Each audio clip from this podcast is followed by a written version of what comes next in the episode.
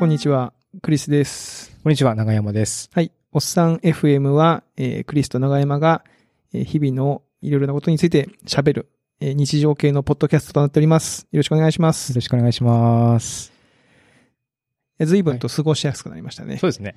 だいぶ涼しくなって。はい。まあ、今日はあの、50回目。そう。なんと。 いやー、50回、最最初だって、はいあれじゃないですか。あの、始めるって言ったの、何回続けばいいって3回です。3回続けばいい方ですねって人から言われましたから、まああ、3回かと思ってね。ーそれが、まあ、そもそもそのおっさん FM 自体を長山さんとやろうって言ってから、うん。その公開するまで、なんか4、5年かかってる、そのドメイン取ってからがそうね、ドメイン一回執行しますからね。一回執行しそてう、こから、れやんねえなっつって。やんねえなっつってね安くないから。えで復ー活し復活してて、からですう。ん。で、50回、まあもうすぐ1年っていうことですけどね。うんまあ週1で公開してるんで。ね。ね。なかなか、その、1年続くことってなくないですか一年、まあ、特に毎週毎週続けてるっていうのは、ねなかなかね、趣味としては、はい。長く続きしてますね多。分、あの、このリズムがね、多分僕に合ってるんだと思います。週、あ、各週。各週で収録長山さんと会うぞ、なんか喋るぞ、だからなんかこう、話すネタを考えなきゃなっていうのを、うんうんこうインプットするのがまあ合ってんだろうなと思うっん。て。なるほど。はい。おりますね。えで、今回はその、こう公開収録っつってねー、はい。今生配信、生配信ですかそうですね。あしている。あ、来てくれてる。そうなんです。あ、こんばんは。ね。ってね、はいチャートで来てますけども、そうなんですよ YouTube ライブを使って生配信しながら、えー収録も撮ってると。そうなんです。ということでね、あの、ちょっといろいろと話をしていきたいと。まあ、き今日はちょっとあの、長めに収録をしていこうとね。あのー、昨日かな。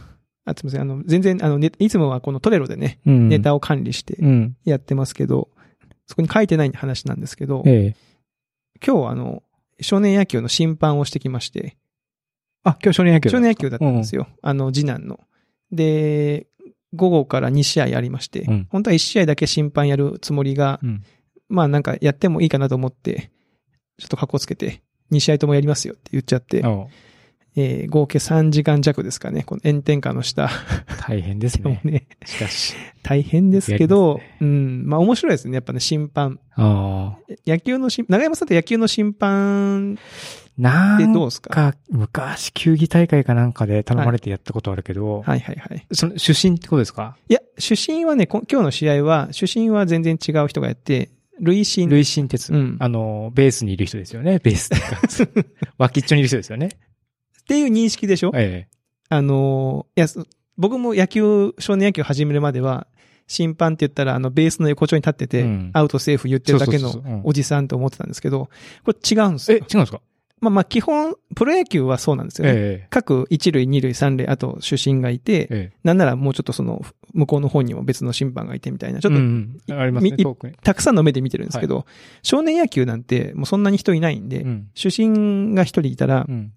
えー一塁審と三塁審っていう、それぞれ2名、合計 3, 3名の審判でやるんですよね。っおーてなると、二塁はじゃあ誰が見るのってなるじゃないですか。それだけ今日フォーメーションがあって、えー例えば、ランナーが一塁に行くと、その三塁審っていう三塁にいるおじさんが二塁の方まで出て行っえて、ああ、なるほそど。の盗塁に備えるわけですよ。はいはいは盗塁の判定にい。。はい。で、その、盗塁して二塁にランナーがいるという時は、その三塁審の人は三塁に戻って、今度は一塁審が中に出ていくんです。おーとか。ほうほうほうほうあとその、ポーンってボール打つじゃないですか。で、外野に飛ぶでしょ。うん。で、外野に飛んだら、その塁審が追いかけていくんですよね。一ちゃ緒んとにキ。ャッチできたかとかと見る。か、あの、転がってないかとうか、んうんを見るんですよ。そうすると、内側は基本的にはその主審と、もう一人の審判で見るん開でいち、ゃう。もう一人の審判は真ん中の方にちょっと移動しつつ、その、なんか、ランナーがちゃんと塁塁踏んでるかなとか、ええ、じゃあ、そういうサの見るッカー、サッカー並みにこう、いや動結き。そうなんまあ、さっき、 サッカー並みには動かないけ ど、まあ、割と動きます。うん動くしね、あの、気を抜くとね、一昨年の審判の方で、あの、ボールが思いっきり頭に当たった方もいましたし、ええ、危ね危ない危ない。まあ、結構そういうことがあって、はい。要はだいぶね、ヘトヘトなんですよね。 本当だから、今日夜収録があるなと思、思いな がら、あの、なんとか倒れないようにって思ってねなるほど来ましたけど、ね。ああ、そっか。いやー、よくやりますね。皆さん最近運動全然してない。運動全然してないです。今日、だって公園で子供と追いかけっこしようって言われて追いかけっこしてただけでもう、もうバテバテ、バテそうになりましたからね。ヘトヘト。ヘトヘトになりました。いや、もうだからもうちょ、あのーなんかね、理由を作って運動した方がいいんですよ。うん、確かおじにまさあんはね。ううんん。でそのことをすごくこう、啓蒙してるんですけど、少年野球や、を、に誘おうとすると、大体のお父さんはちょっと警戒しますよね、初めての方は。なんかその、いや、少年野球ってお親が大変なんでしょ、みたいな。ああ、そうですね。子供がやるとうん親大変なんじゃないですか、みたいな感じになるんですけど、まあまあまあ、そんなこともないですよ。はい。それはサッカーやったって大変なもん大変なんだしう、ん。はい。その小学生のうちが一番こう子供と一緒に確かにそうかも。体力を一緒にね、うんできる。大きくなっちゃうとね、もう全然か逆に叶わなくなっちゃいますもんね。そうなんですよ。うん今、相思手相手にされなくなるし、その思春期的な。春期的なあれもねあっ、てね。やつで。うん今上、一番上のお兄ちゃん中学生ですけど、中学校で野球やってますけど、たまに見に行くと、もうね、怖い。 あの、中学生のキャッチボールできないですよ。ああ。なんかですよね。微妙に曲がってくるし、ボールとか 曲げてくるんですよね。ちょっといい、もうだからもうちょっと怖くてね、できないですけどね。はい。まあそんな感じの、えあの、一日を過ごして今日ここえになるほど。来て、お疲れ様でした、それは。はい。で、今日はその50回ということで、うん。まあちょっとそのトークテーマを決めましょうはい。ってね、前回、長山さんがおっしゃってはい。ましたけど、何でしたっけインターネットと私。まあ、長山の作りが、作る、ん長山の出来方、な、何まあそこまで大げさなもんじゃないですけ ども、なんかほら、今のおっさんってすぐ昔話するじゃないですか。 おっさんはするね。うん、するすでる。もなんか極力そん、そういうことをせずに今まで収録してきて、こうね、今の話題というかはね、い。もう、そうねしてるじゃないですかしてる。うん。なんで、まあ、50回記念だし、まあ、ちょっとこう、配信もしてるから、ちょっと昔話をダラダラして、うんまあ、使えるところは、ポッドキャストに使うし、うんまあ、ダメだったら、まあ、ダメかな、みたいな。 っていう、雑な雑流なれでやってみようまあかな。だからもしかすると、録音版だとカットされてる部分があるかも。うん、そうですね。完全、完全カットをしないようにちょっと話そうと思うんですけども。え、それそんなやばいこと話すのいや、すやばいことは話さないですけども、ちょっと恥ずかしい。うん、恥ずかしいから。そうそうそう。なる恥ほずどかしい。ね。そうなんですよ。で、どのぐらいかな、どのぐらい遡るんだろうなっていうことなんですけども、えー、まずね、えー、一番最初にコンピューターに触ったっていう、おううん、ところまでい一旦行ってみようかな。おう結構。で、多分ね、めちゃめちゃ長くなっちゃうんで、今回は、まあ全然、あの、今につながるとこまでいけないと思うんですけども、まあ、だらだら話して、霧のいいとこまでいけたらなと思っていて、最初に、なんか家に、あの、ドス V 互換機っていうの、言葉まずわかります多分ね、わかる。うん。まあ、PC9801 っていう NEC が出したシリーズっていうのは、まあ、あの、当時、えーこれなん、な、1992年の話なんで、うんえ。だいたい26、7年前の話 話になるんですけども、はいはいはい。えー僕も計算してびっくりして、四半世紀前ですよ。それ、なん、学年で言うとどのぐらいの時ですかえーっと、これ多分ね、中2か中3か、そのぐらいですね。おうんーその時には親父がね、その、DOSV 互換機っていうのを買ってきて、ほう IBM の DOS の互換っていう仕様が動くコンピューターっていうのを買ってきて、で、えー家にあったんですよ。はいはいはい。で、それで初めてそのコンピューターっていうのに触ったんだけど、自営業でうんうん。まあ、先行投資じゃないけども、コンピューターっていうのがあるから、あの使ってみようっていう流れの中で、まあ、買ってみて、でもまあ、自分では使い切れずに置いてあるっていう風な感じだったように、今考えると思うんですけども、で、それでな、僕はその、なんかできないかなと思って、ちょっとゲームしたりとか、はいはいはい。ちょっと触ってみたりとかするんですけども、その時はそれで大体終わっちゃったんですね。うん。まあ、何もできねえなと。うんうん。で、その後 Windows 3.1っていうのがその次の年に発表されまして、95じゃなくて3.0、3.1あたり。ほうほうほうほう。で、その Windows システム、いわゆる今の、今のね、MacOS とか Windows とかって、こう Windows があって、マルチタスクでみたいな。はいはい。その DOS っていうのはもう黒い画面1個だけだったんですよ。で、コマンドを打ってコマン。ドを打ってゲームが立ち上がるとか、はいはい。それが、えー Windows システムが入ってきて、まあ見た目かっこいいから、とりあえずそれ入れたいって言うと親父に Windows 買ってもらって、はいはい。入れたけども、まあ、別に Windows って OS なんで、まあ入れたところそう、で。入れたところで、まあ、ペイントっていうのでこう絵が描けるぐらいで、うんおーすげえ、なんかね、マウスで絵が描ける以上みたいな、うんうん。とか、なんか録音、録音できるとかやってみるけど、録音してもファイルサイズすげえでかいから、 まあ、すげえでかいっつっても、当時のでかい、でかいですもんね。だってその、えっ、と、ハードディスク500メガしかないですから、 500メうガ。ん火薬でメもガネ。ね、録音したら急激になんか1メガ2メガとか使って、やべえみたいな感じになっちゃうみたいな、そういいう世界の中でやってたんですけども。で、その時もまたね、あの、何もなかったんですほうよ。ほうほう。で、ここからちょっとこう、僕の記憶がプッと切れて、ほで、ふってこう気がつくと僕はちょっとね、あの、引きこもっちゃうんで すね。家に。う。え、え引きこもっちゃったんですかそうそう、学校も行かず、はい。ええ、あの、別に仕事をするというわけでもなく、はい。ええ、そうですね、十え、それは、いわゆる今で言うところの引きこもり。ニートニート。ニート完全に、そんな感じ。あそうなうん。なんか意外ですね。そうなんですよ。よく言われるんですうけどん。も。なんか野山さんなんかすごい外に出ていくイそメーのジだけどそ。そもそも、そういうニートなんて言葉はなかったんですけども、うん。引きこもりをやってて、うん。で、なんかのきっかけで、その、まあ、パソコン通信っていう言葉を知ったんですよね。まあ、知ってはいたのかな。で、やってみようかっていうふうになったんですよ。何か普通のきっかけは全然覚え出してないんですけども、で、モデムっていうのを買って、 で電話線につないで、はいはい。で、それで通信をすると。通信ができると。そうすると、その外のコンピューターにつながって、そこからのデータをこっちに持ってくれると。あの、ピーガーってそやうつそうそうそうそう。はいはいはい。でインターネットじゃないんです、まだ。まだインターネット、そう、あ皆れさはイんンターネットじゃないはのい、まだインターネットにまだ全然、インターネットはまだ遠い、遠いところです、まだ。え僕が繋いだそうのなは、んだまず繋いだのは、えー、ニフティサーブって当時ですね、はいはい。えーニフティがやってるそういう掲示板サービス、まあはい全然皆さんこう、絵的に想像がつかないと思うんで、もう検索してもらうしかないんですけども、うん。まあ黒い画面に、まあ文字が出てきて、だまたそ、あまたそれですかそうドスみたいそなう。そう、ドスの、うん。結局ね、サン Windows は使ってなくて、結局ドスに戻って、あ、戻った。ドスのね、もうあの、ソフトであれをしてたんですよ。パソコン通信。パソコン通信を。うん。で、えーまあ、こう誰々さんがなんか、な2チャンネルとか、あれ今カラフルで普通に出てくる。あれがもうテキストでバーってただ並んでるだけみたいな、はいはいそういう掲示板っていうのが、有料のものと、あと草の根 BBS って言って、はいはい。その、有志が、個人が自分のコンピューターに電話線くっつけて、専用の電話番号で、ここにかけてきたら、繋がるよと。っていうのがあったんですね。それがいくつか、電話番号がパソコンの雑誌とかに載ってて、で、そこに繋ぎに行って、例えばそこでフリーウェアを配布してたりとか、はいはい。なんかちょっと面白い話してたりとか、いうところに加わって、え初めてこう、外の世界、コンピューターを通じて外の世界に行ったんですよ。引きこもりの少 年が。そんなるでほど、あ、これすげえなと。面白いな。そう、今までコンピューターってね、なんそのソフトを買ってくるか、うんあとは自分でプログラムをすすするかぐらいうん。で、完全にこう、閉じこもっていたっ全て感覚があったのが、こう、外に一歩出たみたいな、うんうん。そういう感覚があって、で、これはすごいなと思ってやってたんですよね。それインターネットではないんですそね、うそれはね。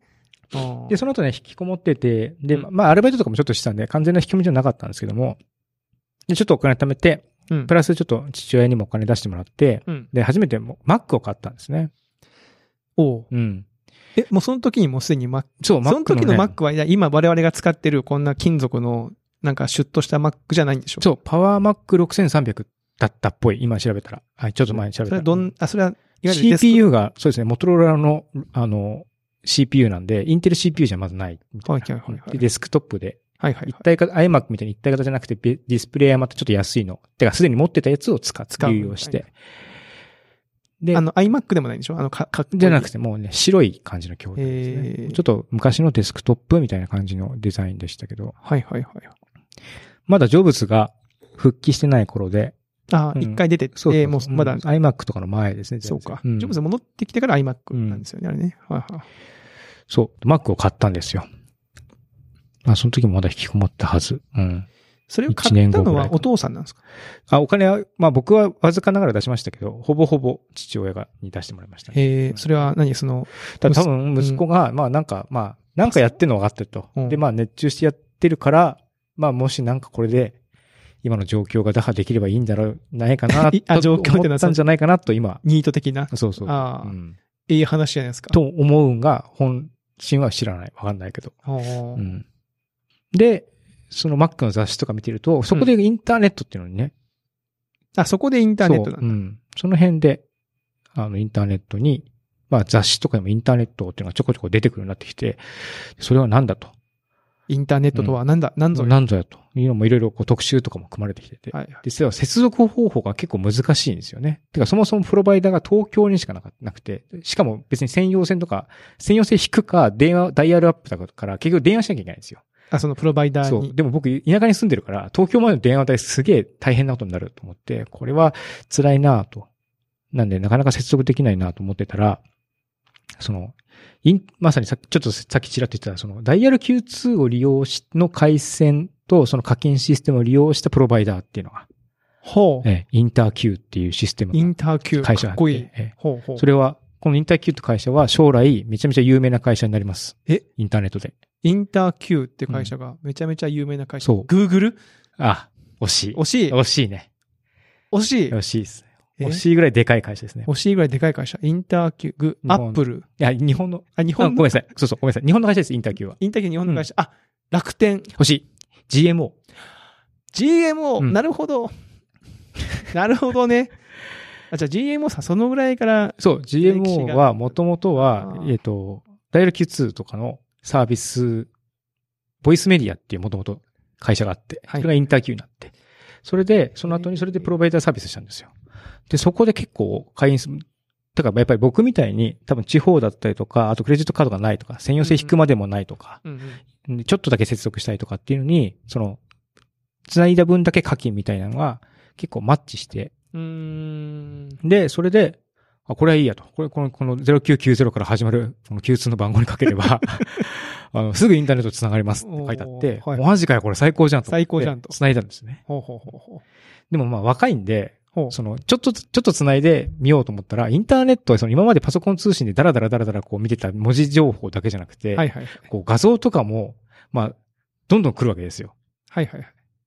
で、それこそなんかこう、海外のこうエロいやつとかも、もう、 こうまあ、もともとそういう雑誌とか載ってるからね。はいはいはいはうんい。なるほどね。本当に見れるとか言っはいて、撮ってたりとか、なんか NASA のホームページに繋がるとか言って、で、NASA でなんかね、その写真の画像とか見れるとか。なんかあったら NASA すみんなつなぎますよ。ね、そうそう。そんな宇宙みんなそ好うきじゃないでしょ。うんまあ、当時ねあんまりコンテンツがなかったから、 NASA ね。そうあー繋いだりとかして、わあすげえとかってやってたら、次の、その、その、Q2 ので請求額が6万なんぼとか。そんなにそんなにそうなんですよ。そう、そんなことがあって、へえ。で、それがちょっとね、あの、いかんなと。で、すまあ、たって、まあちょっとこれは、まあ6万は申し訳なかったと。父親にすみまいせんや、。そりゃそうだよ。 ねそりゃね、いきそれなはりすいません6万はね。ちなみに、それは、そこの欲求っていうのは、うんやっぱエロの成分はどのぐらいあったんですかエロの成分も結構あったかいやなんなかそこまで一生懸命になるのって、やっぱき、そのね、若い人、若い時って自分もそうですけど、うん。その、なんですか、その、えエロに対するモチベーションってめちゃめちゃ高いじゃないですか。そう、だからその、あの、今で、今で言うっていう、今では何もないか。うん。まあ、掲示板なんですね。えっと、インターネットでもさらに、インターネットの中に掲示板みたいなのがあって、はいはいニュースグループっていうのがあって、で、その中でも画像がやり取りしてるんですけども、今みたいにペッて画像が貼れるわけじゃなくて、はい。一旦文字列データに変換して、それを投稿として貼り付けて、 で、それを手元にダウンロードしてきて、また復元して画像に戻すみたいなことをして、見るみたいなのは、っていうところには結構その無修正ポルノとかがはいはびこってたりとかして、はいはいはい。で、あとはダブル、あの、ワールドワイドウェブって普通にブラウザで見るやつも、にもコンテンツが結構出てきたんで、それで繋ぎに行って、あ、ね、あの、ここにあるらしいみたいなはいはいアドレスを自分で入れて、繋ぎに行ったっていうのはしましたけど、エロはどうだろうそんなに、そうでもなくそうでもなくて、実はもう、もっと、あの、悪いことに天然は手を染めることになるんですが、ちょっとそれは先送りして、で他にインターネットで見てると、HTML と書く、書けばはい、これが作れるらしいっていうのがわかるんですね。あでー、当時なるほ僕、そのインターネットを Mac 買った一つの、あの、んあの、目的の中で、こう自分でこう、フリーペーパーみたいなの作りたいみたいなのがあって、どはいはい。うん、Mac っていうと、その DTP とか印刷っていう時代だったんで、なんで、それでソフトウェアを買って、なんていうかな、新聞みたいなのを作作りたいと。ああ、で、自そ分の、自分そ新うで聞。その前はなんか自分でその、うんワープロをプリントアウトしてコピー機と一緒にこう貼り合わせたりとかして、一枚の、あの、ペラの新聞みたいなの作って、うんうん、まあ友達と一緒にこう、うんあの本当に別に子供みたいなもんですよ。うん子供学級新聞みたいなの作ったりとかするのが楽しかったんで、それをコンピューターでやりたいっていう気持ちがあったんですけども、H- HTML 作ってウェブページ持ったらこれ印刷する必要も流通する必要もねえと思って、ほうほうほう。で、これすごいなと思って、で、HTML 分かったらすごいじゃんと思って、そこで HTML 勉強したんですね。はいはいで、。当時ネットスケープっていうブラウザーがあって、懐かしいですね、ネットスケープね。ゴールドっていうバージョンだと、ゴールドうん。なんと HTML エディターがついてて、ほで、ビジビグの HTML エディターが内蔵されてたんですよ。う。ブラウザうにん。それ、なえ、どういうことエディットって押すと、ブラウザーのあの上の方の画メニューにエディットってのがあって、エディットモードに入ってそ、の、見てる、見ててるウェブページを。見てるウェブページの HTML いじれて保存できるんです。まあもちろんアップロードできないんですけども、はいはいはい。うんみたいなこともできると。へえ。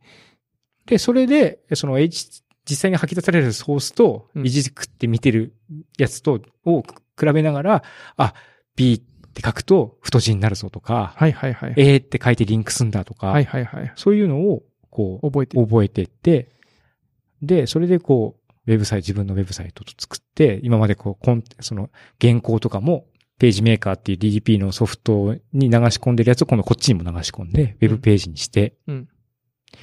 たりとかも、その時にしてたんですよ。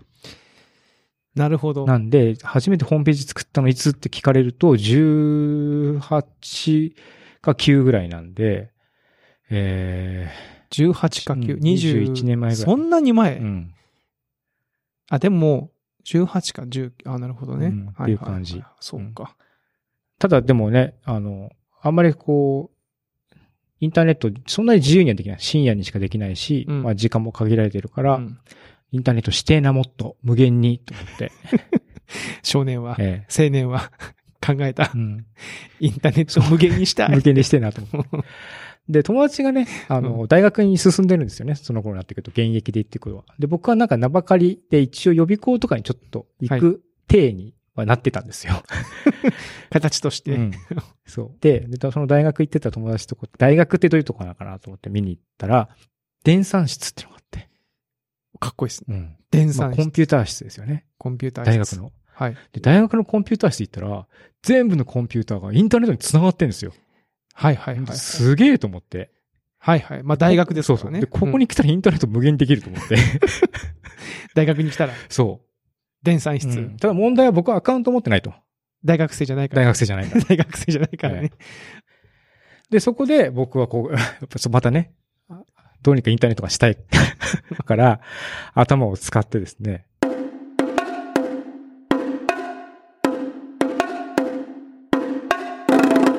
もうなんか今、なんていうかあの、コンビニで売ってる、なんか悪の、インなんあそうそうそうなんとか本みたいなあの悪い本あるじゃないですか。そう。でもそんな本もなかったから、うん。なんかその、海外のハッカー雑誌みたいなのとか、それの、こう、ウェブ人みたいな、それ、そういうウェブサイト行って、長山さん、その時英語は読めた全然わからな かったです。だって僕はこう、だって僕引きこもってたからね。読めないけど、ここにのがと載にかっくてる載ぞってるから調べて、辞書とか見ながら読読んんでで。すごいバイタリティですそうね。でうん。やっぱそのパワーがね、やっぱインターネットしたいそうみたなんいだなのがよ。で、そっからね、そっちの方に、だからエロじゃなくて、そっち方面にちょっと目が行ってしまって、はいはい。で、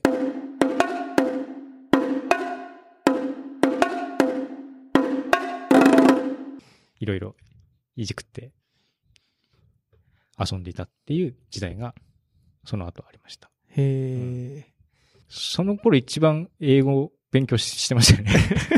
海外の情報をね、そうそう。取らなきゃいけないらから、一生懸命。そうし、その、ユニックスのコマンドだったりとか、はいはいはいなんなら C 言語とか、一生懸命覚えて。そうそう、バッファーオーバーフローってなんだろうとか。やっぱなんですか、その人間の学習欲っていうのはやっぱ目的があるとやっぱすごくん。働くんでしょうね、やっぱね。そう。そんなをして、うんあの、思春期を過ごし。まあでもね、別に大学、あの、予備校は名ばかりだったので、別に大学とかも特に受けずにいたんですが、インターネットで仕事がしたいなと。はいはうい。ん、思って。コンピューターで仕事がしたいなと思って。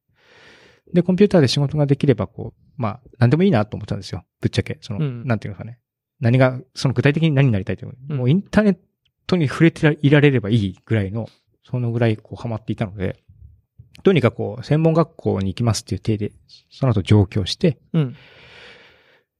で、えー、専門学校に行ったんですけども、うん。専門学校行っても大体こうもう、なんていうんですかね、コンピューター自体は、とかオペレーションする、例えば、まあデザインの専門学校行ったんですけども、デザインでそのフォトショップで何何かを作るとかっていううんその、コンピューターのオペレーションに関しては、なんか別に教わることなんもなくて、知ってるし、うん。や、やったことそうはそあうるし。そう。うん。なんで、まあ、制作はするけども、うんまあ、他の授業は別になんか暇だな、みたいな感じだったら、その専門学校側からアルバイトしてくんないみたいな。なんかこいつできるぞ、みたいな。うん教える、教えてみたいな。はいはい。なんで、そこでティーチングアシスタントをしながら、生徒もやってるみたいな、よくわかんない。よくわかんないね、 それ。よくわかんないね。うんっていうほことうをししたんですよ。なるほど。そこの授業料をアルバイトして稼ぐみたそういそうな感じにななるわけですか。で、まあ、就職の斡旋とかもあったんで、はいはい。あったんだけど、別に全然なんかいい就職先なくて、うんで、最初、最後なんか、あの、来てくれって言われたのが、アダルトビデオ作ってる、作ってるからだったんですね。全裸監督じゃん。そう。アダルトビデオ作ってると こで、で、パッケージ、パッケージと、まあ、うん動画の修正、う。うん。だからモザイクかけるでとかき、そう、長山さん。あとはその、 あの、おお顔とかのね、はい。あの、綺麗にしたりとかするような修正とか、あ、もうその当時からそのパケの修正はあったんですね。そう、とか、あとなんだったらもう絡みもやってもらうから、みたいなこと言われだかて。ら全裸監督になってるじゃん、もう。 一歩間違えばあっち側に行ってたんですか。そううん。で、どこだっけかなあれ、恵比寿だっけかな恵比寿かなんかのね、うんあの、うん、雑居ビルみたいなところに、に犬が2匹、ちっちゃえ、い。行ったのそこに。それ面接にね面接に行ったうの行ったんだ。面接行って、そう。で、まあ、あそうな制んだ作っていう話でね、学校側からは言われてるからい行ってみたら、あ中身開けたらそんな内容で、が、一応学校に来るんですね、そういうのね。えーほんで、まあ、こんな、あ、そうなんだと思ったんだけど、まあでもまあね、別に学校終わっちゃって、その、仕送りも消えるし、うん自分で生活しなきゃいけないから、うんじゃあまあ、食うためにやるかコンピューター触れるし、みたいな、っおーていう感じでやろうかなと思って、一応お世話になった先生に、こういう感じ、 まあ、不本意ながらもこういう感じなんですよね、みたいな。言いに行ったの。言いに行ったら、そあの、エロは楽しむだけにしとけと。うん、そ、そっち側に行くといろいろうんうんズブズブだぞって言ってくれる人がいて。よかったですね、その先生に感謝した方がいいんじゃないですか、そ山う田さん、それ。で、うんいや、でも、とはいえ、先生それ綺麗事言うけども、はい反論したのそう、反論したんだ、そ明の。日から俺食っていけないと、明日っていうかあまね、あ確か来にね月から別に俺食っていけないんで、はい田舎にまた戻るか、うんなんかね、結局その、何でもいいから仕事するはい。しかないんですよって言ったら、じゃあ、じゃあ、来週からうち来いと。で、別にうち来いってその人何もしないんですけども。で、その人の家の普通にマンションに行って、うんで、あの、急遽その、その人が住宅をしてきたんですよ。仕事持ってきたの。先生がうん、この長江、長山が、に仕事を渡さないと、こいつはもう AV の道に行ってしまう から、そう。 なんとかこの若者の助けようみたそういななん感でじすでよ。。そういうのがあって、それでウうんェブ制作の会社がそこから始まったんですよ。ええまだ会社じゃなかったけど、ただ僕がマンションに行って制作をするみたいな。いい先生じゃないですか。そうなんですよね。ありがたいなと思ったんですけど、もう2ヶ月ぐらいしたら先生が倒、なんか行っても、鍵渡されてるんで入ったんだけど、もう誰もいなくて、うん俺おかしいなと思って、1日しか誰も帰ってこない。うんでもなんか、物は出さなきゃいけないとか言っうて、んヒーヒーしやってたら、なんか先生、いつまでかにど入院してて、そうえ 体壊壊しして、うん。えそれその時中はち山ょっとさんの心労がたたったがそういうことじゃないそうかもしれない。そうなの今考えたらね。うん ちょっと頑張ってたのかもしれないですね。マジで。そう。だからうん、僕はなんか、映像出さなきゃ、映像制作の絵コンテ出してって言われてる僕絵コンテとかまだ書いたこと、書い、いや、書くのは書けるけど、人に、人様にこう、ね、うん消費製品の絵コンテとして出すっていうものを書いていいのかどうかみたいなドキドキみたいな感じだ けど、もう、 せ電話かかってきて、はいはいとりあえず何でもいいから出せって言われて、 とにかく絵コンテを書いて出すとっていうのを初めて、はいはいはい。うん大手広告代理店のね、おもろ。ええ営業さんに、 もう10 18 19か20歳ぐらいのペイペイがこう、絵コンって書いて、えー、のしてきまし今た。YouTube チャットで面白い話になってきたってうんね、そんなんをね来、てますよ。いや、これは確かにね、うん、そんなんしてましたそ。んなん、いやでもそれは良かったですよ。その先生がね、言ってくれたから。うんだって一歩間違えば、本当今ネットフリックス出てます から、山田さん下手するそうでしょうね。だから僕多分、うんその自分で言うのもなんですけど、うんその道で頑張ったら、まあまあいいとこ行ってたと思うんですよで。しょうん。多分自分で独立したいと思って た。その自分でプロダクションを持ちたいって。いや、だから、長山さん結構、あのー、僕は何でもできるの知ってるから、し、今の話を聞くと、なんかほら、いろんなことを、こう、取り入れて、いや、本当に、いや時代が時代なら今頃その VR のやつ作ったりとかして、すごくこう、そうかもしれないですね。やってってるかもしれませんよね。あ、ででもまあ、でもそこで先生が、止めた上に、ちゃんとその仕事持ってきてくれいるっや、ていうそのうは。、それがすごかったですごいですうん、話その綺麗事を言うってことは、まあ、僕でもできるというか、うん。やっぱりできると思うんですよね。うん。でも、そ、で、まあ、自分のところでそれを預かるみたいな確かに。いうん。や、できないですね、そんなことは普通は、っね。ていうね。はあ。で、まあ、そこでまたひスタッフが一人増え、二人増え。まあ、その専門学校のね、せ生徒さんを、はい。で、生きのいいのをね、引きでで、、あの、うんアルバイト。トして、はいはい。それでそのままいてもらってみたいなことを、のをしたりとかして、人が増えみたいな。その会社は今でいう、どの会社になったんですかあ、それはね、まうあ、ん残念ながらね、そんな大きくはなってなくて。まああ、でそうも、ですまあ、まだ全然高田の馬場のあたりでこう、頑張って。あ、え、まだもあるんですかその会社ありますよ。僕は辞めてしまって。あほ、え、他にじゃあその長山さんきっかけで始まった会社が、まだあるってことまだあります。従業員の方も何名もいらっしゃるし。何名もいらっしゃる僕が一緒に入った入った人は今取締役になってるけあど。、本当に、うんえ、じゃあその、そその会社はだからさ、 あれですよ、その、 会社の歴史を、社史を語るときに、まあそうですね。僕はね、もう同時に黒歴史みたいなとこもあって。うん、僕がそう辞めるときはちょっとあんまりいい辞め方じゃなかったかあ、ら。そうなんだ。んあ、じゃあ、じゃああれですそね、うそう。プラマイ、マイ。マイナスぐらいなんで。でプラマイ。も下手するとうね、んそうこそうの、あの、この会社はそうなん、ですよこういう経緯でできたんだぞ、みたいな。マジっすかそうなみんですたよ。いな。だからそこでもう、ばーうんそう、すげえもう制作をしてたんですよ。うん大手広告代理店の下について、もう今で言ったらもう、超ブラック企業ですよ。もう朝、朝じゃねえや、行くのは遅くてよかったんですね。昼飯食ってから行っ て、はいで、終電で帰るか、帰らなかったら、次の日の朝帰るみたいなはい、生活をずっとするみたいな。で、まあなんかいろいろ新しい製品が出たら、それのウェブサイトをボンボンボンボン作っていくと。制作する対象はビッグネームなんですけども、うんうん。作ってる僕らはなんか全然名前もない状態だけど、ウェブができる、作れるっていうので、まねあ、それだけでも仕事があったし、で僕はそれだけでも楽しかったんですけども、まあ、楽しいって重要ですよね。そうそうの大変さかもしんないけど、なんか、ね、大変なことはみんな楽しければ徹夜で麻雀もするわけで、うんなんかこう、ね、それはブラック企業かもしれんけど、楽しかったらそうなりますよね。いや、いいですね。なんか、へえ、そんなことで、ウが。ェブやってると、まあ、そう、そうですね。だからなんかまあ、その頃はもう悪いことしてなか ったな。はっきり二十歳超えたらやめようとは思ってたんで、えらい。うん。まあ、捕まった時がそうそう。あと、不正アクセス禁止法っていうのが明示的にあでき、でうきんたでのきてるかっ。ていうのもあったので、あの、はいはいまあ、可愛いわいの日本人でも、ちょっと悪いことしてた人たちも、みんなこう、白い側に行くかやめるかって感じで、はいはいはい。白い側に行ってた人たちは今、セキュリティ界隈ですごくこう、ご活躍されてる方が。なるほど多いですね多いですか。うん。あああれですよね。その、そそもそもハッカーっていうのは、あの、いい意味だって言いますねそうですね。クラうッんクラッカーが悪いことするうんみたいなね、話もありそうますけど。い白い側に皆さん行かれる、ううんん、っていうのも、や、面白いですね。いやー、面白い。そう、そういう、そんなそれが、そんな感じですね。そんな、それがインターネット、僕の。の出会い、うん。最初の。最初の、最初から仕事をするぐ、仕事になるぐらいまで。うーん。いや、そうか。だからまあ、その結構ね、黎明期にインターネットに触った人はみんな結構衝撃を受けたっていう話をするじゃないですか。うんしますねお礼さんとかもそうだし、うんうんで、やっぱり一緒でもう完全に僕がそれで人生変わってるのはまあ間違いなくて、うーん。とにかくインターネットで何か仕事ができればいいって、それだけだったんですよね。上京すうんる動機も。うんまあ今の、こう、あの、今の人たちはね、本当にインターネットがもうすでにあって、インフラとしてあって、これがない状態は多分想像できないと思うんですよあ。そうですよね。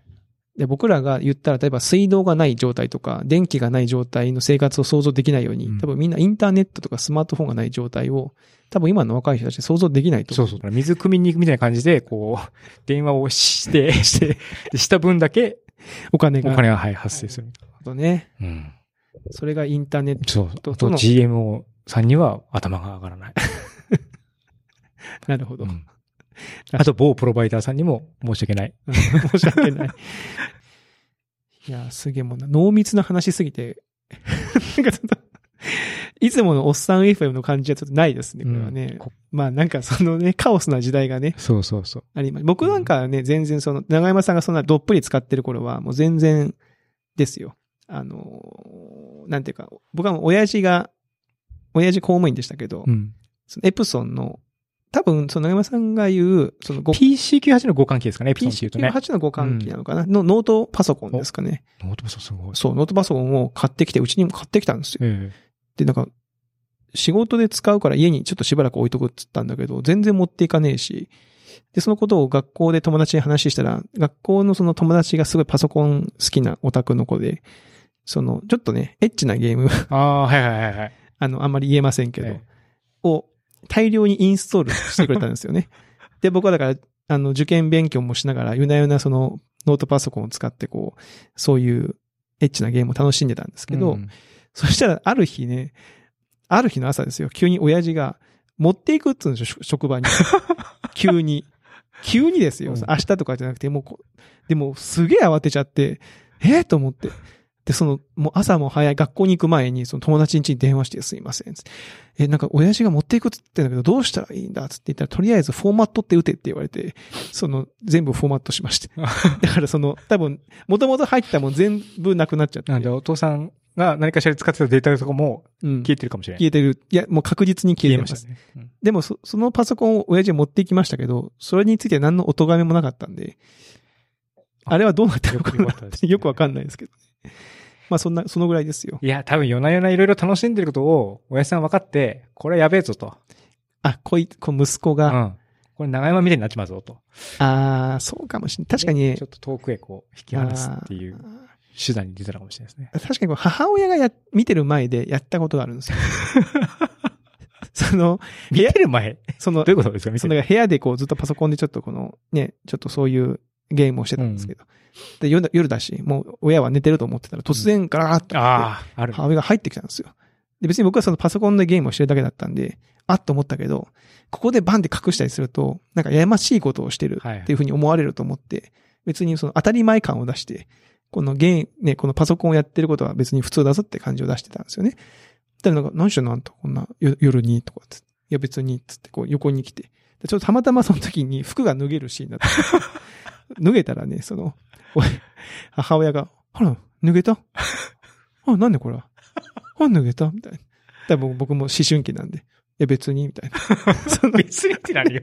別にってなんだよですよね、本当いや、別に、つって言って。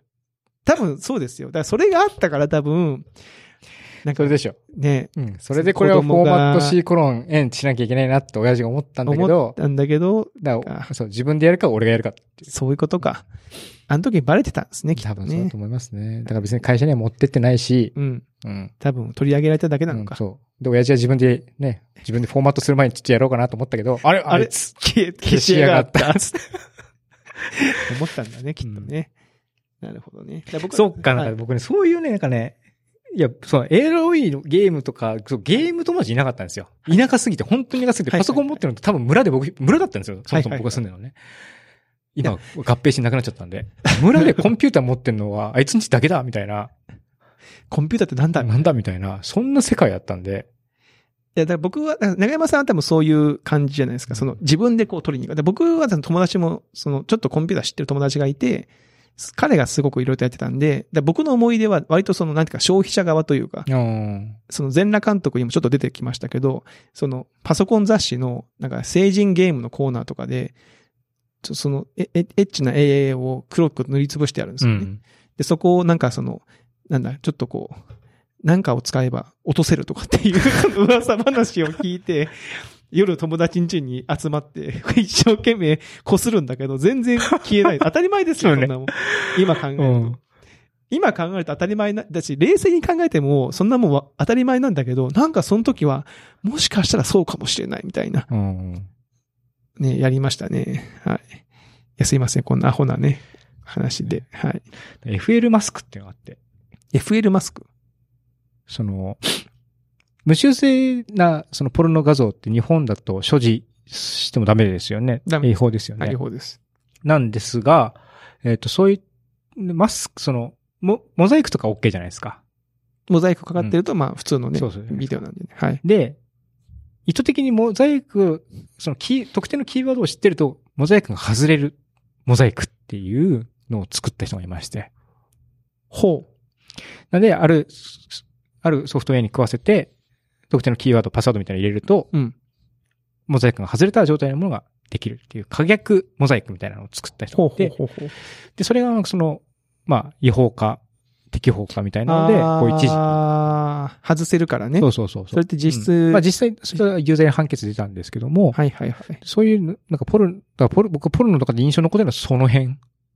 えエロ、エロコンテンツで、なんか印象に残ってるのは、友達のためにアイコラを作ってあげたことと、 その FL マスクっアてイコラも流行りいまうしたね。えーのが、なんか、あの、印象に残ってて、あんまりポルノ側にどっぷり使ったりとかしなかっうんだから良かったかな。なんかそれぞれみんなありますよ。なんかゲーム、その子当時聞いてみるとじゲームやってたとか。いや、なんかね、その、アイコラで思い出しましたけど、うん最近ほら、それこそ AI とか、うん。そのディープラーニングで、その動画とかの顔をリアルタイムで、あ、そデのィープフェイクとか、ね。ディープフェイク作るみたいな、有名人のポルノ動画作うる。ん。うん。人間の欲望自体は、もうそんな変わってないですよ。 その、技術はめちゃめちゃ進化してそうですね。やってる。ることはね、アイコラをじゃあもっと高精度に自動化するみたいな。アイコ動くアイコラじゃんみたいな。うんだから人間がやりたいことっていうのは、この、だからもう、こ古来前もずっとそう変わってないわけで。でしょ。うん。だからなんだったら壁画とかだったらねそうそうそう、実はあるんじゃないですかね。壁画と かで、俺の嫁に似せた壁画みたいなのが、と かね、浮世絵とかもあるかもしれないあですよーあ、浮世絵とか全然ありそうですよね。ね。好きな人に似せて書いてる、似せて書いてるとうか。んいや、だだからね、面白い、面白いですね。いやー、それがまあ、前半かな、これ、僕の。前半パート。うん。うん。こっからね、またね、あの、僕のその、ベンチャー企業時代みたいな、ああ、なる のほ話もあるんですけども、まあ、ちょっとだいぶ、もう1時間経ちゃった。はいすいません。なんかど。、いや、全然いいこれでもどう、編集が大変だな、編集もせずに、もうここは丸々カットですか。の可能性もある。ので、ちょっと真面目な話しましょうか。はい。はい真面目な話、別に、いいいですけど。はい。はいじゃあちょっと別の話を話題にしていきますかいいですかね。はい。ちょっと真面目な話もね、あの、せっかく50回なんでは、いしてみようと思って、えー最近、あのー、ハテナブックマークとかに上がってきてた、ツイッターとかでもちょっと話題になってたのかな。うん。えー後でリンクを貼っておきますけども、あの、エミネム、ラエミネムッパーのラッパーの、うん。エミネムがめっちゃサラリーマンのように働いてるっていう記事があって、おうまおうおうあなんかその、なんだこれ、えー、なんかまあシンガーの方、これなんて読むのこれ、エイコンさんってうん。読むのこれ。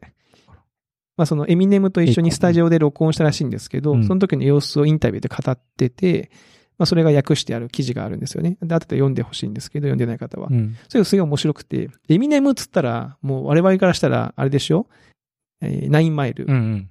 で、もうなんか、ラッ、ラッパーって言ったら、もう申し訳ないですけど、なんかすげえこう、もうルール無用みたいな。うん。まあ、ルール無用って、ララップ自体がルールがあるから、そうルでーすル無用でもないんだけど、うんなんかちょっとこう、あんまりこう、社会に対して、ちょっとすごくこう、ね、まあ、型に、型にはまってないというかってね。いうイメージを持ってるんですけど、うんエミネムはめちゃめちゃその音楽活動を仕事のようにしてると。おうおうで、何かっていうと、もう本当にその9時にスタジオに来て、朝9時。朝9時。で、昼の1時に昼休憩を1時間きっかり取り、5時に帰る。 9時5時で。 9時5時で。で、で、しかもその、まあ、一緒にこう共同作業してる人はそういう感じじゃないんで、その、なんか、昼になったら突然エミネムが、あ、1時だし、俺昼休憩取るけど、お前取んないのみたいなこと言われて、えみたいな。うんうんうんいや、だから音楽活動ってそういう感じじゃないじゃんって思うんだけど、まあ、エミネムはきっかり1時間取って帰ってきて、で、まあ、夕方にかけて結構いい調子でラップの調子も上がってきて、お、なんかわ、もう一息でこの曲完成すんじゃんっていう感じになった時に、エミネムがもう5時だし帰るっつって帰、帰ると。おうおでうまた続きは翌朝するみたいなへ感じのことを言うんです、らしいんですえ。よ。へで、それ、で、まあ、エミネムにそれを聞いたら、まあ、その家族とすごく時間を大切にしたいと、え。彼は。。うん。で、まあ、音楽活動を長く続けるコツとして、まあ、自分はプロフェッショナルとして、ビジネスとして音楽をやってるから、あえてそういうふうにしてるんだっていう答えが返ってくるらしいんですけど、これすげえ面白いなと思って、うんうんこの話自体が。で、その、プロの働き方って、あのね、これなんかちょっと話が若干ずれるかもしれないんですけど、うんあの、物語として僕らが面白いと思うエピソードと、うん。実際に僕らに起こるとどうかっていうエピソードって違うなと思うんですよ。うんで例えば働き方もそうで、なんとなく物語として面白いのはめちゃめちゃハードワークして、さっきの長山さんの話じゃないけどう、んめちゃめちゃハードワークをして、その、なんだろう、死ぬ気でもう寝ずにずっと頑張って出来上がったものがめちゃめちゃいいものですとか、なんか芸術品もなんか本当にもう、なんか巨匠がわけのわかんねえこと言いながら、うんその、弟子を、弟子をこう、バリ雑言でこう投げ飛ばしながら、で出来上がったもの、周りの人はみんな泣いてるんだけど、その涙の上に出来上がったものが芸術作品である、みたいなストーリーを僕らは。何かやっぱり犠牲を払ってそうそう出来上がったものに、こう価値が、より価値があるみたいな、みたいなストーリーを僕らはすごく求めがち。求めがちだと思うんですけど。あー確かに。にでもそれ自分に起こったら嫌じゃん。嫌ですね。嫌だし、うん別にその、おものの面白さとかは、うん本質的にはそこにあんま関係ないはずなんですよね。うん。で、その、なんかそれがすごい面白いなと思って、あとはその、ちょっと前のスラムダンクとかを最近読み直したんですよ。うん。で、あの、ちょっとね、その、働き方と違うんですけど、スラムダンク、柳山さん覚えてます読みました読みまししたけども、あんまあんま覚えてない覚えてあの、最後の試合で、うん桜木花道ってあの主人公の子が、ボールを追いかけてって、ちょっと背中を痛めるんですよ。で、監督が、その、桜木花道を一旦ベンチに引っ込めて、ないですよねごめんと、君の選手生命をここでね、奪ってしまうところだったみたいなことを言うわけですよね。で、そこで桜木花道は、その、お親父の前世紀はいつだと、俺は今なんだよ、つって、無理やり試合に出て行って、活躍して勝つんですけど、うんで、まあ最後リハビリしてるシーンがあるんですけうんど、うんうんうんこういう話も、なんかスポーツって、怪我を押してでも出るのが美学みたいなああ、そうですね。まあ、そういう匂いを感じますよね。感じるじゃないですか。ええで、僕も別にそれに関しては、その、あの、フィクションの面白さとして、うん。ストーリーとしてね。ストーリーとしてあくまでも読むのは別にすごく面白いと思うし、そういう困難を乗り越えていくっていう面白さはあると思うんですけど、うん一方で、自分に起こると嫌だなみたいな、その、とか、まあそうね。最近のその、高校野球とかの、あのあの、どこのピッチャーとかが、なんか球数制限で引っかかって監督が出しませんでした。うん。それによって甲子園に出れませんでしたみたいな話があったりもするんです。うんありますねうんで、あれに対してみんながやんや言ってるわけですよ。ええで、あれも結局だからその、野球をその物語というか、うんその、ストーリーとして楽しみたいのか、それとも本当にスポーツというか、自分たちの活動の延長線上として考えるのかで、だいぶ話が変わってくるなと思ってて、うん正直その、自分に関係がない物語としてだったら、それはね、誰が怪我しようが何しようが、正直あんま関係ないわけなんで、まあね、その盛り上がる方がいいって見いうてね。てね、面白いい、その涙ながらの感動を得られる方がいいんだったら、そういう選択もあるでしょうし、なんか最近だから自分がそのおっさんというか、若い頃は結構やっぱその物物語的な方にすごくこう、あの、意識がいきがちで、割とその話が面白ければいいとか、スラムダンクとかもめちゃめちゃ面白かったんですけど、最近自分がおっさんになってくると、でも自分の子供がいるとね、なんか子供に同じことをしてほしくないなみたいな。もし自分の子供がそういうなんか怪我を押してでも試合に出たいとはいかはいなった時に、自分はどっちを選択するかなと思った時に、僕はあまりこの物語的な云々よりかも、やっぱ長く続けてほしいと。そうですね。うん。そっちを選択するよなって思うんだっでて、すスよ。ラムダンクってあれ、高校生の話。高校生のですよ話ねで。す。うん。で、高校生って、まあ、なんていうかね、まだ人生、そうそうそうそうそうそあう、の、おっさんから見るとさ、うん。全然こう前半も前半みたいな感じなんで、もしかしたらその後ね、また全然違うこう価値に目覚めるかもしれないじゃないですそうなんですよか。だあの、バスケットとは違ったものだったり。うん。で、やっぱおっさんは長く生きてる分、そういう可能性もあるよっていうのを知ってるから、教えてあげたいんだけど、自分が若い時を考えると、やっぱ高校生の時の自分って、やっぱ今が全てだし、うん、うん。そこまでの人生が今、ピーク、ピークっていうか、その、先のことってあんま想像できないですよね。で、そういう人たちになんかうまく、うまいこと言って、ちゃんとこう、道しるべを立てていってあげるのが、いい大人のすることなんじゃないかなというふうには思うんですよね。うん。なんかね、天才たちの日課っていう本があって、うん。でそれ何かっていうと、まあ著名な、その過去の歴史の人物うん。がどのような一日を送っていたのかうん。っていうのを、まあ、調べて、一冊の方にまとめたっていうのがあって、やっぱりね、多くの人は、規則正しい生活をを送ってることが多くて、それがすごく興味深いなと思いました。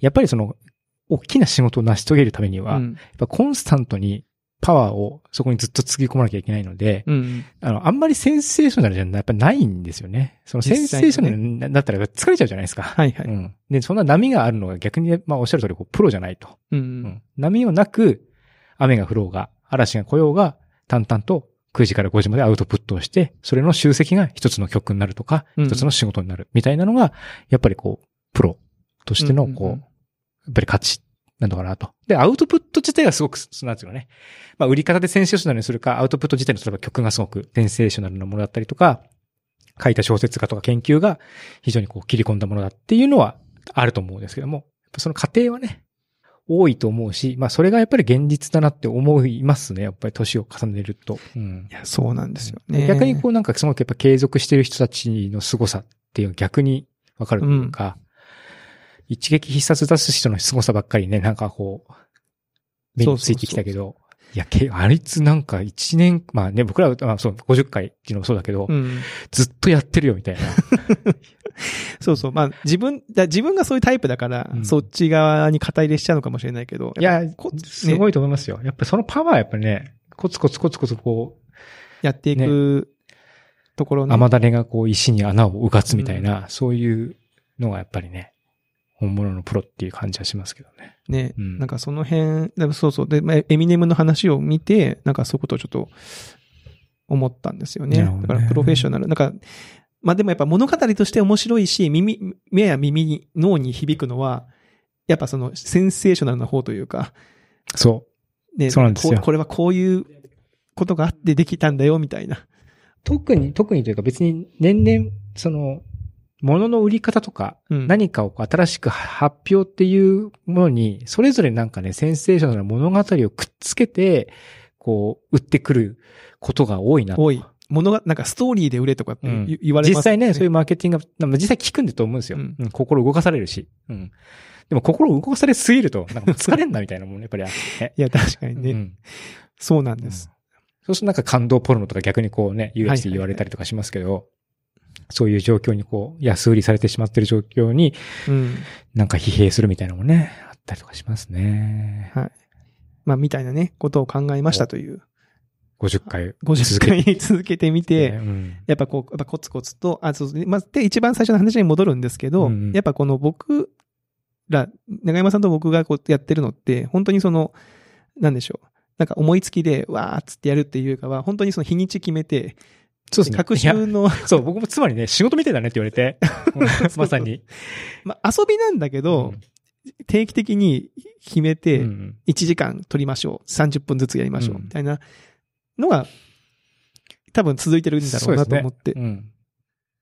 あの、タイトルの付け方とかもね、ちょっとずつ少しこう工夫したりとかねそう。そうそうそう。うんどうしたらこうサーチに引っかかるかなとか、引っかかるかな引っかかんねえなとかいろいろやったりとかね、試行錯誤しながらやってるというのがね、ありますよね。はい。っていう、あなるの面白い。ーは話でしたね。はい。で、今日はね、てネタがもうちょっとあるんですよ。はい。で、ちょっとあの、映画関係の話をいくつか、映画ドラマ関係の話をちょっと小話として挟んでも大丈夫ですか、はえっ、とですね、どっちから話そうかな。映画の話です。はい。あの、ネタバレ嫌な人はちょっとし、あの、ネタバ、まあ、そんなしないけど、はい。明日、あす。アス。ホラー映画です。あの、ゲットアウトの監督の新作です。あー、え、ま、誰ちゃん撮ったんだゲットアウトの人の新作、アス。これはね、非常怖にい。あー怖いかという と、だってなんか、今ちょっとちらっと、ウェウェブページ開いたらめっちゃ怖くてびっくりして閉じようと思ったの。 あすご怖いい怖いよ。絵が怖いね。うんこれね、アスって、まあ、あの、ウィーのあの、ふくね、アス、アスなんですけど、自分のドッペルゲンガーが襲ってくるって映画です。あ、前言ってた。あ前言ってはたいはいはいやつ。なんだけど、あの、面白かったんですよ。うん面白かったけど、お思ってる感じじゃなかったです。僕が。想像してた感じとはちょっと違ってた。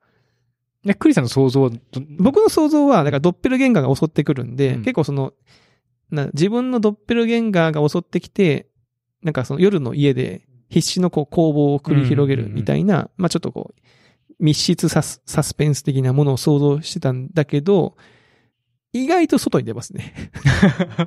意外と外に出る外に出し、るうんその、なんだろうね。やっぱね、怖、怖さと面白さってね、紙一重なんですよね。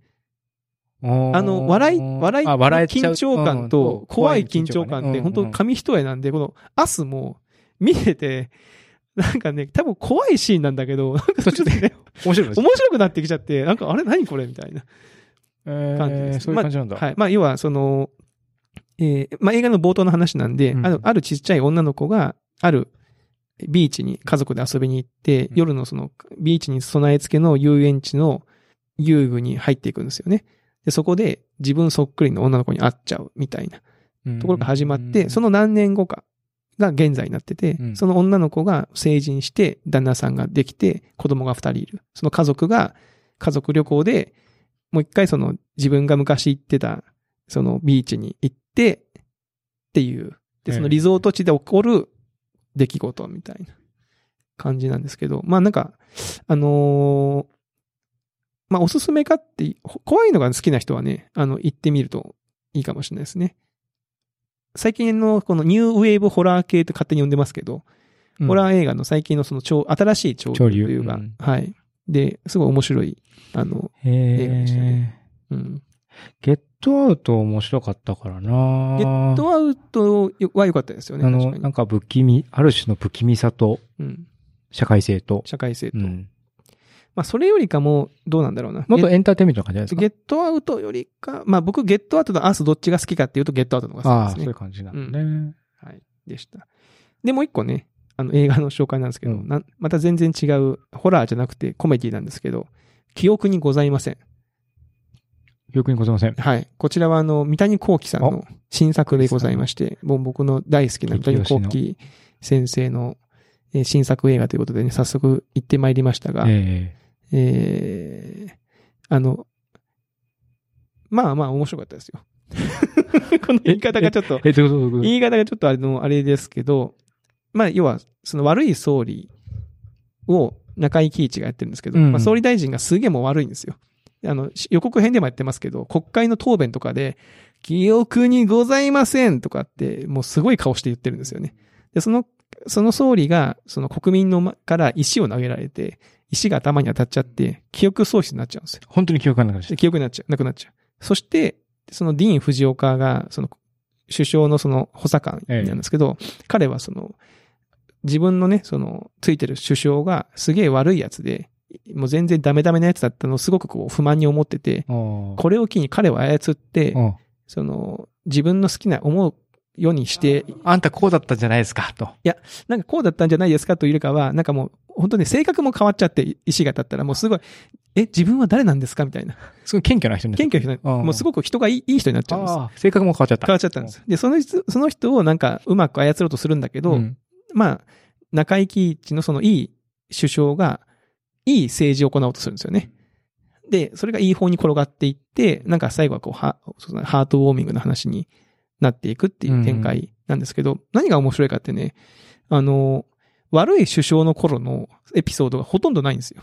だからこの中井貴一は悪い首相なんですよっていう情報は、本当にもうその劇中の、そ冒の頭ちょっと。冒頭の記憶にございませんとか、その答弁のワンシーン、ツーシーンぐらいで、あとはその登場人物たちが、その中井貴一がその記憶を、出所がな記憶を失っていい人になってるから、あの、ありがとうってお礼を言うと、えみたいな。いや、総理から初めてお礼言われましあた。あ、はい。そういうなんか、いいことに対する、その、リアクションで、あ、こいつどんだけ悪いやつなんだよっていうのを浮かび上 がらせていく手法を取ってて、なるほどそれがすごいね、面白かったですね、なんか。うん。で、具体的にわ何が悪かったかっていうのは、具体的にはこう描写とかは、あんまりなくほとんどなてかった、あんまりないんだけどへ、えまあ、そうです見ね。ていくとはい。わかるし、だから今がこうなんだっていうのも分かって分、かって。話が進んでいくと。で、三谷幸喜さん、あの、日頃からコメディって、本当に劇場、うん舞台も映画も、劇場出た瞬間に、なんか面白かったなっていう気持ちにだけなって、あんまりこう、詳細を思い出しても、あれどうなんだったっけっていう状態が一番好ましいんだってことを昔からおっしゃって、出出て、まさしくそういう感じです。あんまりだからその、すごい面白かったし、なんか幸せな気分になるんだけど、別にその、ふわっとしてる。ふわっとしてる。 なんでそういう気持ちにまなありた狙いい通りと人うことはで、すね。はい、え行ってもらったえらいいかも。いいかそうもですね。でも、え三谷さんの作品は割とそういうこう、ふわっとして、そうそうそう。うんなんか別にそんな、その、教教訓とかうんぬんとかじゃない。うんくてね。別にね純粋に、まあ、映画とかエンターテインメントを楽しんで、まあ、スッキリしたなとか、そういった気持ちになれるような作品多いですもんね。そうなんです。なんで面白そうまあ見て、いてくださればねキ。ャストもいいですね。キャストもいいでしょう。うん。キキャストもね、めっちゃ良くて、中井貴一、草刈正雄、石田ゆ り子、佐藤浩一、うん。小池栄子。小池栄子。えっ、とね、木村義乃がね、木村義乃さんはい。が、なんとアメリカの大統領を演じてるっていうね、 すえごい。。すごいなんか、い舞台みたいですね。や、もうだから、すごくないですかあ現実のアメリカはまだその女性の大統領も誕生してないのに、女性でしかもちょっと日系の大統領が誕生してて、現実よりも先を言ってる。あの、ほら、シン・ゴジラだったでしょ、はいはい。シン・ゴジラであの、石原さとみがはい。な出んてきかて、ね、え、向こうの、そうそう、なんかお、おちょっと偉い人政治家のお嬢さんおみた嬢いさなん感じで感じできて、その劇中で、次の次の大統領は君だからとかって言われてましたけど、うんもうそれをはるかに先、先言ってますからね。繋がってるのかもしれないです ね、いや、繋がってないと思います けど、別に彼女の行き 話が。先が。そうそういうわけじゃない。そういうわけはい。じゃないの。はいへまあ面白かっえ。たです。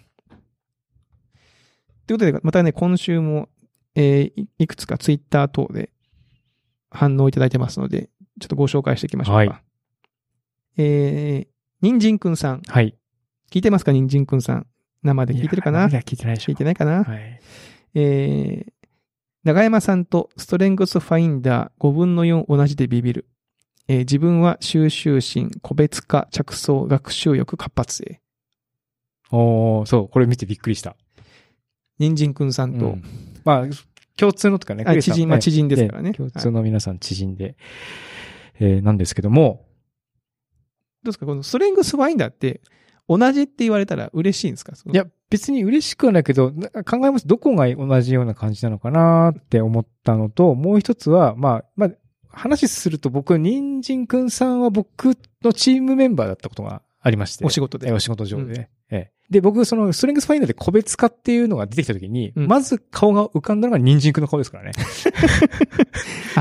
なるほど。うん。その自分が個別化っていうことに対して、その、まうあ、ん個別化って何かっていうと、その人、その人を一般化せずに、うんそれぞれの長所や短所を、まあ、きちんと見て、見極めるっていうことに、まあ、強みがある。ざっくり言うとそんな感じなんですけども、っていう解説を読んだときに、なんか、人参くんの顔が、浮かびましたえー思い浮かびましたね。まあ、人参くん自身も、まあ、割とこう、個性的というか、うんうんうんまあ、チームメンバーは結構個性的だったので、うん当時。うんなんか、その時の、多分僕は逆に言うと、その時は個別化ができていないところもあって、うんうん、それで少しこう苦しい思いをしたんですけども、なんかそれをこう乗り越えるきっかけみたいのがあって、それがちょうど彼が同じチームで一緒にやった時だったんで、顔が思い浮かびましたね。なるほど。ん。人参くんさん,、うんはい、ありがとうございます。はい。で、うんじゃみさん。はい。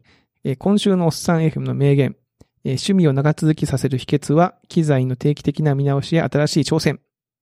カメラの交渉に使えそう。 これはね、使ってください。あと、交渉しなくてもいいと思いますよ。買っちゃえば。 買ってから考えるっていう。買ってから考えましょう。あのーまあ、交渉がいるんですよ。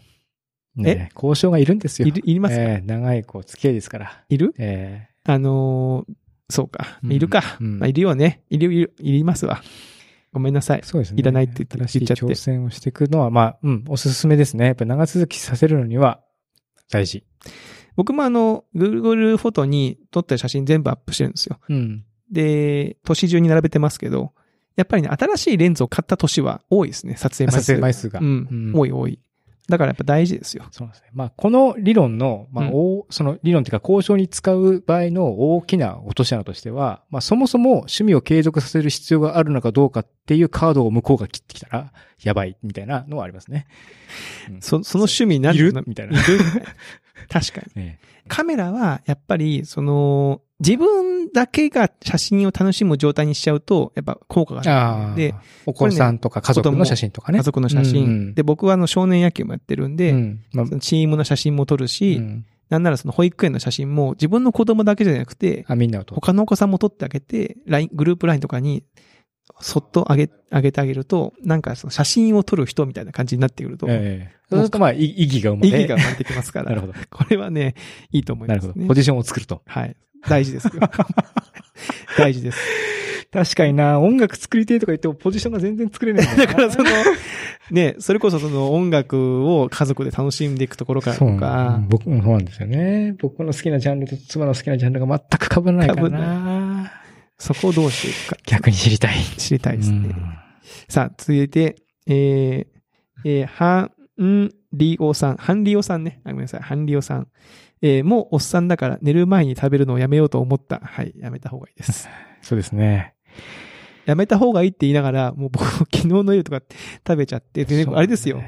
今日、うんあの、一番最初に今日、あの、少年野球の監督、少年野球の審判をしてから収録来ましたって言ったじゃないですか。はいはい。で、あの、写真をね、いつも僕撮ってるんですけど、今日はカメラを別のお母さんに預けて、うん。撮ってくださいっつってうん。で、僕心配したんですよ。ただお母さん、そのお母さんが、あの、気を使ってくれて、僕の写真も何枚も撮ってくれて、その審判してる様子とか、自分の子供と、その審判が並んでるとこおーで見たんですけど、え、俺こんな太ってるみたいなその なんかね、もう、いやなんか小太り感が、自分の思ってるのの1.5倍ぐらいあって、え、もう、僕のイメージではもっとこう、そうっすよね。いやー、ほんとそうなんですよ。僕もそうだし、そうです。ポッドキャストやってると、うんややる、やり始めると、録音した自分の声とか喋り方を聞いて、なんかあれもっとうまく喋ってるつもりなのにとか、うんうん、うん。もっと、え、こ自分の声こんな声なのってあるじゃないですか。見た目でこれが起こるとはね、思いませんで した。僕だって、見た目に関しては毎日鏡で自分見てるじゃないですか。えね、分かってるつもりでしたけど、えし写真越しに見る自分ってこんななのっえてそうなんですよね。恐ろしいことですよね。恐ろしいことですよ。本当に。何これもっとね、気常をョつージ・けクないルとーやデばいィっぽい人が映ってると思うんですけどね。それはちょっとまた また別の後半話ってね。はい。で、池田さん、はい。え移動中、いつもお便りをね。あこれあの、えー、前田監督のお便り。全裸監督のが前回いただきまして、え移動中いつものようにおっさん FM 聞いてたらお便りが読まれてにやけてしまった。えちなみに私は面白くて二晩で一気見しましいた。やー、見ちゃいますよね。やっぱ面白いとね。面白いとね、あの、全、やっぱ全裸監督面白くて一気見する人多いですようね。ん。うん。やっぱ僕がさ、最初に見方が悪かったんですね。ちょっとそういう、なんか、いいシーンだけ見ようと思って、早送りで見ちゃった、ね。それが良くなかったね。なるほど。うん。僕はちゃんと見ます。はい。そして、えー、鍋和さん、鍋さん、はい。えー、ナイトクローラー見てる、えー、おっさん FM の方々は見たことあるのだろうか見ましたあのところは。僕、このツイートを見てみました。あ、そうなんだ。僕も、そう、みウォッチリストにずっと入ってて、はいあの、ミッション8ミニットって僕がすげえ好きなはいはいはい作品の、あの、俳優さんが、はい。全然違う役で出てくる。ジェイク・ギレンホール。うん最近で言うと、あの、スパイダーマンの、あの、ミステリー役で出てますけどね。はい。見ま、見ましたね。まだ見てないです見よ。てないち。ょっとね、時間がなくいて。やいやいや、これね、面白かったですあ、よ。面白かった。うん。あのー結構役柄が、僕結構彼は、割とこう、いい役みたいな感じで頭の中に入ってたんで、結構キャラ違うから、ちょっと見るのにこう勇気がいるというか、あーうん、そういう感じがちょっともうあって、ちょっとこう、先送りになってたんですよ。はいはいはいはい。結構ね、あの、あらすいとか読みましたどんな話か。なんか、えパパラッチみたいな話パパラッチ、そうそうそう。ですなよんねか、夜、夜、あの、街で起こる事故とかうのん。映像、パパラッチって、まあ、パパラッチって言うパと、あれですよね芸能人芸能人につくやつだけど、要はその事故とかうんうん事件とかの現場に警察よりかもいち早くたどり着いて、写真とか映像を収めて、それをテレビ局に売るみたいなことを商売にしてる人の話なんですけど、まあ面白かったし、映像の作為性というか、フィクション、ノンフィクションであるべきところに、こう、切り取り方、やっぱ映像って、メディアってやっぱこう、切り取り方じゃないですうん、か。ええでやっぱそういうのを感じさせる話でした。おーなるほど。お面白そう。だからぜひともね、あの、見てみると面白いと思いましたね。これはね。はい。というところですかですね。あの、皆さんもぜひとも、シャープおっさん FM 等々でつぶやいていただけば、はい、また拾わせていただきます。はい。はい。えーまた、今後も別にその100回とは言わず、もうちょっと別のそタうイでミすね。ンなグんで。か、なんかね、あの、配信して、こう配信の時に楽しめるはいようにもしつつ、ポッドキャストのコンテンツとしても面白いというのを目指した目い。指したい。 難易度高いけど。はい。ので、あのーぜひとも、うん。えー、おっさん FM を、まあ、ぜひともサブスクライブしてほしいし、YouTube のチャンネル登録をしとくと、アプリとかでそうなんですね生配信すると通知が来ますんで、ポッドキャストアプリはもちろんなんですけども、はい YouTube アプリだと、よりこう、ライブとかのうん。通知も来るので、あのー聞きたいなと思う方、ぜひ、いるのかわからはないいけ。ど。今日はあの、ずっとお付き合いいただいた皆様ありがとうございました。はいどなたかはありがとうございますわかり、こちらからはちょっとわかりかねますが、あの、聞いた感想も、シャープおっさん FM や、はいお便り、おフ便ォりーで、ムなどね、から送っていただければはい送っていただけると嬉しい嬉しないでとす。思っております。はい。というところで、えー、50回、ね、あ次回は51回になりますけども、えはい、コツコツと続けていきましょう。やっていきましょう。はい。はいでは皆さん、えー今週も、えーありがとうございました。また来週お会いしましょう。さようなら。さよなら。